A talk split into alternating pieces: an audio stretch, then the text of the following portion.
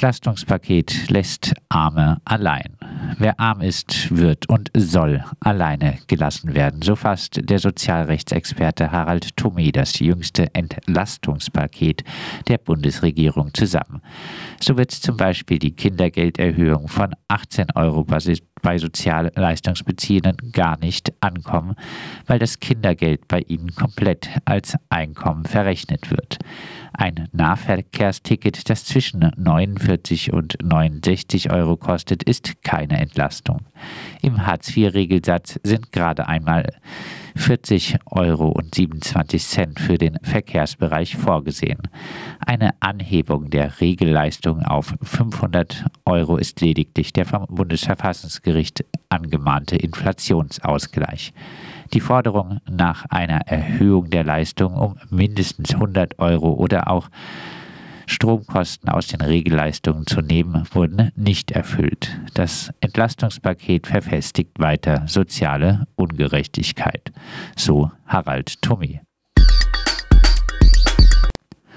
WG-Zimmer werden immer teurer. Die Zimmer in Wohngemeinschaften werden immer teurer. Zu diesem Ergebnis kommt eine Studie des Moses Mendelssohn Instituts in Kooperation mit dem Immobilienportal wggesucht.de. Die entsprechenden Mieten stiegen in 95 deutschen Hochschulstädten allein im Vergleich zum letzten Semester um 11,4 Prozent auf durchschnittlich 435 Euro pro Monat. In Freiburg liegt der Durchschnittswert für ein WG-Zimmer demnach sogar bei 490 Euro. Hier stiegen die Mieten um sage und schreibe 16,7 Prozent. Die teuerste WG-Stadt ist München, wo ein Zimmer nun im Durchschnitt 700 Euro kostet. Reallöhne sinken. Obwohl die durchschnittlichen Löhne leicht gestiegen sind, sinken die Reallöhne. Im zweiten Quartal sanken die Reallöhne laut Statistischem Bundesamt im Vergleich zum Vorjahresquartal um 4,4 Prozent. Das heißt, die Lohnabhängigen können sich von ihrem Lohn immer weniger leisten. Im Herbst und Winter dürfte sich diese Entwicklung unter anderem aufgrund der Nebenkostenabrechnung noch einmal drastisch verschärfen. In Großbritannien sollen sich laut Taz Expertinnen bereits auf eine Inflationsrate von 18 Prozent einstellen. Heißt, wir müssen jetzt für höhere Löhne kämpfen. Freiburg gestaffelte Wasserpreise. Die Badenova überlegt, die Wasserpreise zu staffeln. So könnte zukünftig der Grundverbrauch deutlich günstiger sein als der Mehrverbrauch. Im Fokus stehen zum Beispiel PoolbesitzerInnen. Wir sagen, wer hat, der gibt. Freiburg, Kameraüberwachung. Mit 16 Kameras wird in der Freiburger Innenstadt nun die untere Bertholdstraße und das sogenannte Bermuda-Dreieck bis zum Ausgang vor dem Martinstor überwacht.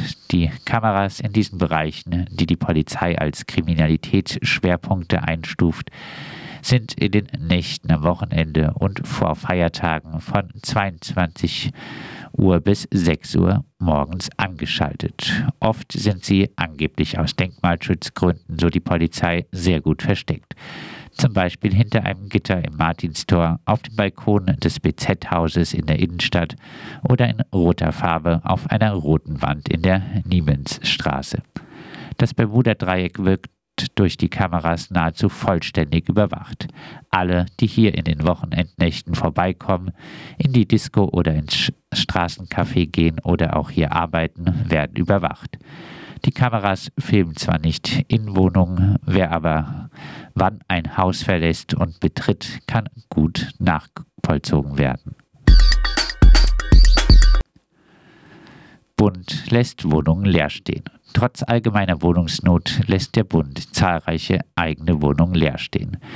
Laut dem ARD-Magazin Panorama stehen derzeit von rund 38.000 Wohnungen des Bundes 4.800 leer.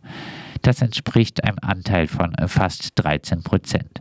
In Baden-Württemberg sind demnach 590 Wohnungen der Bundesanstalt für Immobilienaufgaben BIMA unvermietet. In Bremen liegt die Leerstandsquote bei der BIMA bei einem allerdings kleinen Bestand bei einem Drittel. abschreckende Flüchtlingsunterbringung. Der steigenden Zahl an Schutzsuchenden, insbesondere aus der Ukraine, begegnet man hierzulande und auch in Freiburg mit einer Absenkung der Standards für die Unterbringung.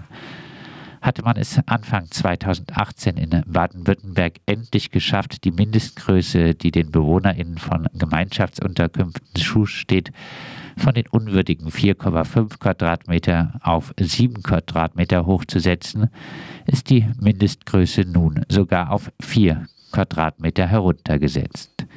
Allenthalben wird von Solidarität gesprochen. Empörung über diese Art der Unterbringung gibt es aber kaum. In Freiburg-Hochdorf entsteht gerade eine Containerunterkunft für 300 Menschen. In St. Georgen wird demnächst sogar der ehemalige Obi als Notaufnahmezentrum des Landeserstaufnahmelagers für bis zu 800 Menschen genutzt. Freiburg. Fragwürdige Geschäfte. Es gibt sie noch, die guten Nachrichten. So kommentierte die BZ die Nachricht, dass in der Freiburger Schusterstraße ein hochpreisiges Geschäft von Manufaktum einziehen soll. Dabei verschweigt die WZ, dass der Manufaktum-Gründer Thomas Hof äußerst rechts ist.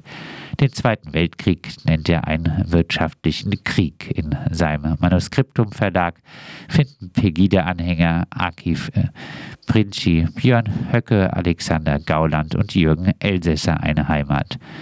Bücher von Manuskriptum werden bei Manufaktum auch nach dem Verkauf an die Otto-Gruppe weiterverkauft. Vielleicht passt der Laden ja ganz gut zur rechtsoffenen Freiburger Alternativszene.